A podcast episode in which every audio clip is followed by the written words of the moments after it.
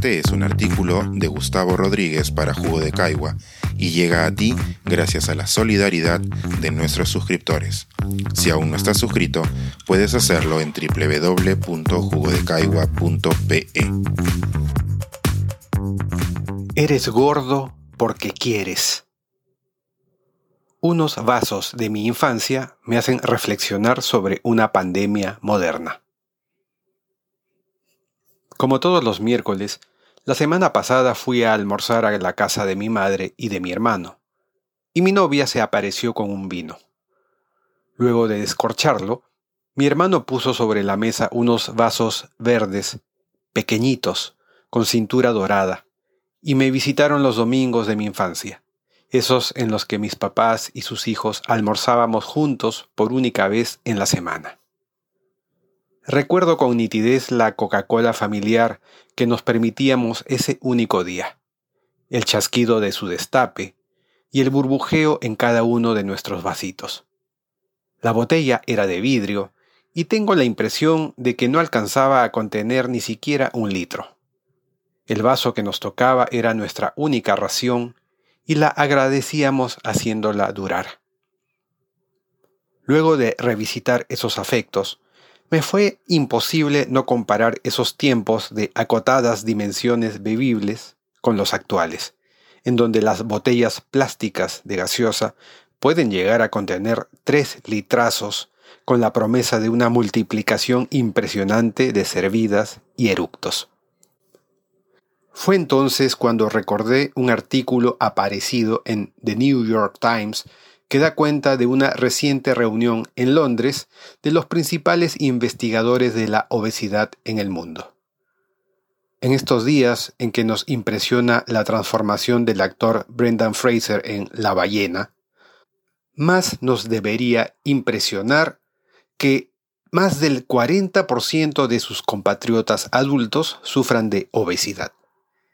Y más nos debería preocupar todavía que, según el Ministerio de Salud del Perú, en nuestro país el 62% de la población tenga sobrepeso, con las asiagas consecuencias emocionales, sanitarias y económicas que eso conlleva a mediano y largo plazo.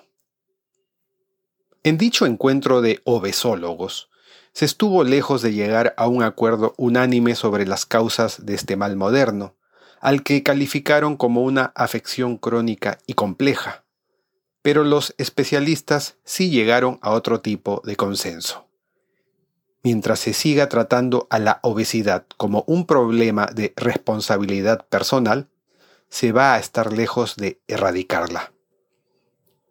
Viviendo en una sociedad desigualitaria como la de esta parte del mundo, en mí no demoró en resonar esa frase de índole individualista que los más afortunados suelen repetir por aquí, que el pobre es pobre porque quiere. ¿El gordo también es gordo porque quiere? Las personas tenemos conciencias muy individuales y a veces resumimos esta condición diciendo que cada mente es un mundo. Olvidamos, sin embargo, que fuerzas más grandes y a veces imperceptibles inciden en la trayectoria de esos mundos, y que a, menudo decisiones gubernamentales, legislativas y corporativas pueden terminar afectando las vidas de quienes menos oportunidades tienen de resguardarse de ellas, como los niños y los más pobres. Como nos lo recuerda el artículo que he citado, los especialistas admiten que no tienen una respuesta sólida para explicar por qué los humanos, en conjunto, nos hemos vuelto más anchos en los últimos 50 años. Yo, por supuesto, tengo menos autoridad que ellos. Sin embargo, me es imposible leer esas declaraciones y no recordar los vasitos verdes de mi casa, que hace más de 40 años rodeaban una botella más pequeña. Lo raro que hubiera sido por esos años encontrar en una lonchera un tetrapack de jugo azucarado. Lo grotesco que habría sido ver en los cines esos baldes enormes de canchita acompañados de vasos inmensos de gaseosa. La irrealidad de ver publicidad de pollo frito a cada paso que se da en la calle. En realidad, ningún hombre es realmente una isla. Y si siente que lo es, quizá no se dé cuenta de que a nivel subconsciente es parte de un archipiélago. Es casualidad que hace 50 años, junto con el ascenso de la obesidad en Occidente, haya ocurrido también el ascenso de una corriente que privilegia las utilidades empresariales por sobre el bienestar de las comunidades? ¿Quién sabe si no? Dejo la pregunta para que alguien con más herramientas que yo la conteste.